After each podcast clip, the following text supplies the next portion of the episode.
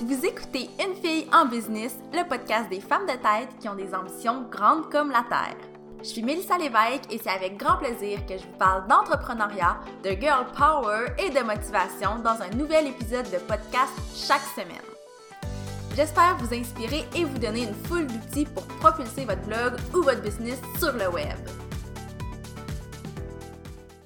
Bonjour tout le monde, j'espère que vous allez bien. Je suis super contente de vous retrouver aujourd'hui pour un nouvel épisode de podcast où je vais un peu vous raconter une histoire. J'ai envie de vous parler de mon expérience en tant que salarié. En octobre 2019, ça va faire trois ans que j'ai quitté mon emploi pour vivre à 100% de mes projets, donc à 100% de la mallette. Par contre, euh, il y a trois ans, justement, j'étais salariée, été employée. En fait, je travaillais comme adjointe aux promotions dans un centre commercial. Donc, grosso modo, les tâches que j'avais, c'était au niveau des médias sociaux, au niveau de l'organisation d'événements, au niveau de la planification des promotions. Bref, j'étais la seule personne du département des communications et du marketing dans, cette, euh, dans ce centre commercial-là, finalement. Donc, j'ai porté plusieurs chapeaux. Et quand j'ai déniché cet emploi-là, seulement quelques mois après avoir quitté l'université, beaucoup de mes collègues d'université me disaient Mais mon Dieu, t'es tellement chanceuse, c'est un emploi de rêve, c'est exactement ça qu'on aimerait avoir comme emploi.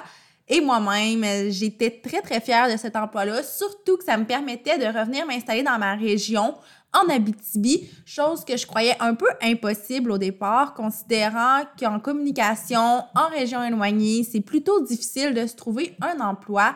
Donc, j'avais trouvé un emploi dans mon domaine et en plus, c'était aux yeux de plusieurs personnes une espèce d'emploi de rêve. Moi-même, je trouvais que c'était cet emploi de rêve-là. Je trouvais que ça correspondait à ce que j'aimais.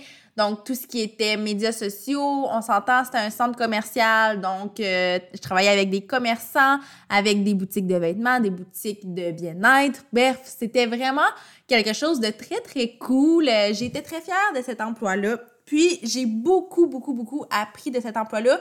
Puis ça, je tiens vraiment à mettre ça au clair dès le début du podcast parce que ça a été une école incroyable, considérant que je sortais de l'université avec quelques stages, euh, avec des expériences au niveau de mon blog, mais c'était vraiment ma première expérience avec un emploi d'adulte finalement.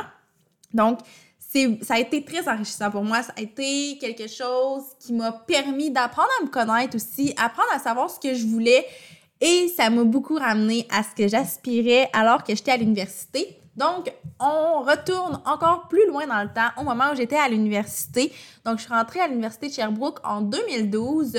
Puis, à ce moment-là, j'ai découvert le monde des travailleurs autonomes, de l'entrepreneuriat, comme si avant, je savais comme pas que ça existait, ce que je trouve quand même assez drôle. Je trouve ça très naïf, mais c'est vraiment quelque chose que j'ai découvert en faisant mon entrée à l'université.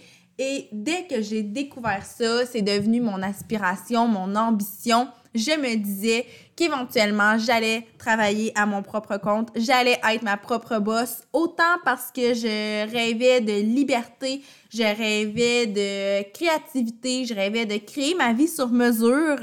Donc pour moi, c'était clair que l'objectif ultime, c'était d'être ma propre boss. Par contre, comme tout le monde autour de moi me disait que je devais aller chercher des expériences de travail avant de me lancer comme travailleur autonome. C'est ce que j'ai fait. Puis moi-même, ça faisait beaucoup de sens dans, mon esprit d'aller chercher de l'expérience euh, avec un emploi de salarié. Donc, c'est ce que j'ai fait. Comme vous le savez, c'est là que j'ai trouvé l'emploi de euh, adjointe aux promotions au centre commercial. Puis, euh, au départ, ça a été quelque chose de vraiment chouette. J'ai organisé des trucs vraiment, vraiment tripants que ce soit des promotions, que ce soit l'arrivée du Père Noël, ça a l'air super con, mais pour moi, l'arrivée du Père Noël dans un centre commercial, ça représentait déjà quelque chose de super féerique, super magique. Donc, d'être derrière, de l'organiser et de voir le résultat final, pour moi, ça a été une grande, grande, grande fierté, même si pour plusieurs personnes, ça peut sembler banal. Mais après quelques mois à l'emploi, j'ai finalement réalisé que dans toutes mes journées, les moments où je me sentais le mieux, c'est soit le matin avant de partir ou le soir quand je revenais du travail parce que c'est les moments que j'allouais à la mallette, donc les moments où je créais du contenu, que ce soit pour moi ou pour des clients que j'avais aussi en parallèle. Si je suis vraiment totalement transparente avec vous, je vais vous avouer qu'il y a beaucoup de moments où je travaillais au centre commercial, que j'ai finalisé des dossiers pour finalement travailler sur la mallette parce que c'était vraiment, vraiment ça qui me faisait vibrer. Par contre, j'étais consciente que la mallette me générait vraiment pas un revenu très intéressant, donc je n'avais pas le choix, euh, avec ma vision de cette époque-là, de conserver cet emploi-là qui ne me plaisait plus ou moins, mais qui au final me, me satisfaisait dans un sens. Donc, c'était pas plus que ça, sauf que j'étais pas malheureuse. Le moment qui a vraiment été l'élément déclencheur pour moi et qui m'a fait réaliser à quel point je n'étais pas faite pour être salariée, c'est euh, au retour de mes premières vacances d'été, un an après avoir débuté l'emploi. C'est vraiment là que j'ai frappé un mur. Ça m'a tellement détruit. C'est très drôle à dire. Puis aujourd'hui, avec le recul, je pense à ça puis je me dis, mais ça n'a pas de sens. Sauf que j'exagère pas, la veille de mon retour de vacances, j'ai pleuré vraiment, vraiment longtemps parce que j'avais hâte de retrouver mes collègues. J'avais vraiment une équipe incroyable, mais les tâches, la pression de, de performer, la pression de devoir faire des choses qui ne me tentaient pas, la pression de devoir créer pour finalement tout devoir recommencer. Bref, il y avait beaucoup, beaucoup de choses qui faisaient en sorte que j'étais vraiment, vraiment, vraiment plus motivée à travailler à cet emploi-là. Donc, c'est vraiment à mon retour de vacances en août que je me suis dit, ça n'a pas de sens, je ne peux pas continuer comme ça. Je pense qu'il y avait aussi une espèce de contradiction considérant que je travaillais de jour à cet emploi-là et que le soir, je travaillais sur mes mandats qui me faisaient vibrer. Je me disais, mais pourquoi c'est pas l'inverse? Bref, ça me tiraillait énormément en dedans. Puis, presque tous les matins avant de partir pour le travail, je pleurais, je me sentais vraiment, vraiment pas bien. Puis, à un moment donné, je me suis même souvenu que j'avais une amie, Josiane Sarrazin-Côté, qui m'avait raconté exactement la même chose. Elle aussi, quand elle était salariée, il y a eu une période où c'était tellement difficile qu'elle pleurait tous les matins avant d'aller travailler. Donc, moi, ça m'a sonné une cloche, puis je me suis dit, ben, probablement que ça veut dire que je ne suis pas faite pour ça et que j'ai vraiment besoin de créer mes propres projets.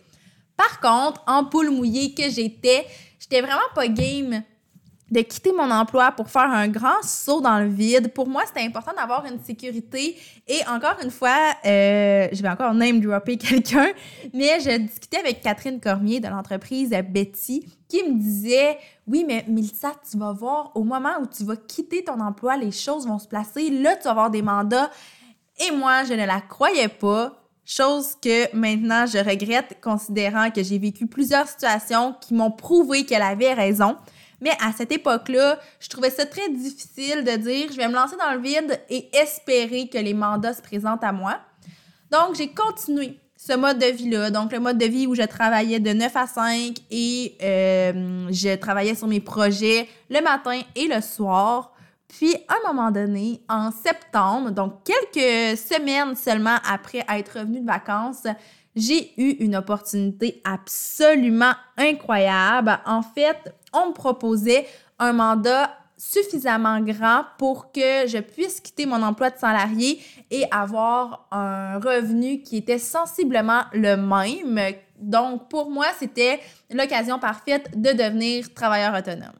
Pour vrai, quand je me rappelle de ça, j'ai eu vraiment une émotion. Je me souviens exactement où j'étais, qu'est-ce que je faisais quand j'ai reçu cette opportunité-là. Je me souviens être dans mon bureau et me dire, mais wow, je donne ma démission tout de suite.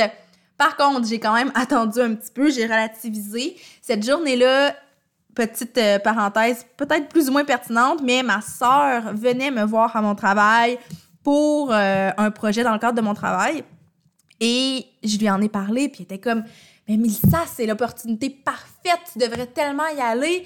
Puis j'étais tellement convaincue que c'était la bonne chose à faire que le soir, j'en ai parlé à mon copain. J'en ai aussi parlé à mes parents, puis tout le monde m'encourageait à aller de l'avant. J'avais pas d'autres engagements, j'ai pas de maison, j'ai pas d'enfants, euh, j'ai rien qui me retient vraiment. C'était le timing parfait. Donc, le lendemain, j'ai donné ma démission et ce jour-là, ma vision de mon travail a changé du tout au tout. C'est vraiment complètement fou. C'est dur de le verbaliser, c'est dur de mettre des mots sur ce sentiment-là, sur cette espèce de vibe-là qui s'est créée pendant les deux semaines où j'ai travaillé en sachant que c'était mes deux dernières semaines je n'ai pas travaillé de la même façon et je me sentais tellement flottée sur un nuage. Ça a été vraiment une très très belle période dans ma vie. Et bien sûr, lors de ma dernière journée au centre commercial, qui était un peu poche, qui s'est terminée un peu en queue de poisson, pas que c'était négatif, pas qu'il est arrivé une situation ou quoi que ce soit, sauf que j'étais seule au bureau. Donc c'était comme un peu bizarre de fermer, m'en aller toute seule pour ma dernière journée. Et euh, je me souviens être arrivée chez moi ce soir-là énergisée comme jamais, prête à dominer le monde. Et c'est comme ça que j'ai fait la transition de salarié à travailleur autonome. Et la raison pour laquelle j'avais envie de vous en parler dans un épisode de podcast aujourd'hui, c'est pas pour vous dire que les emplois en tant que salarié, c'est vraiment mauvais. C'est pas euh, pour vous dire que vous ne devriez pas être salarié. Au contraire, je crois profondément qu'il y a des gens qui sont faits pour ce genre d'emploi-là et il y a d'autres gens qui sont faits pour être leur propre patron, comme moi. Donc, ce que je veux vraiment que vous compreniez, là, c'est que ça sert à rien de vous retenir, ça sert à rien de de faire taire la petite voix qui vous dit que c'est le bon move à faire, ça va juste retarder le projet alors que vous pourriez dès maintenant entrer en action pour vivre la vie dont vous rêvez. Donc ça sonne peut-être un peu kitsch, mais moi, s'il y a un seul regret que j'ai, c'est de ne pas avoir fait ce move-là plus tôt dans ma vie. Parce que pour vrai, depuis cette journée-là, depuis ma dernière journée au centre commercial, tout s'est placé dans ma vie et je me suis jamais sentie aussi épanouie puis aussi heureuse.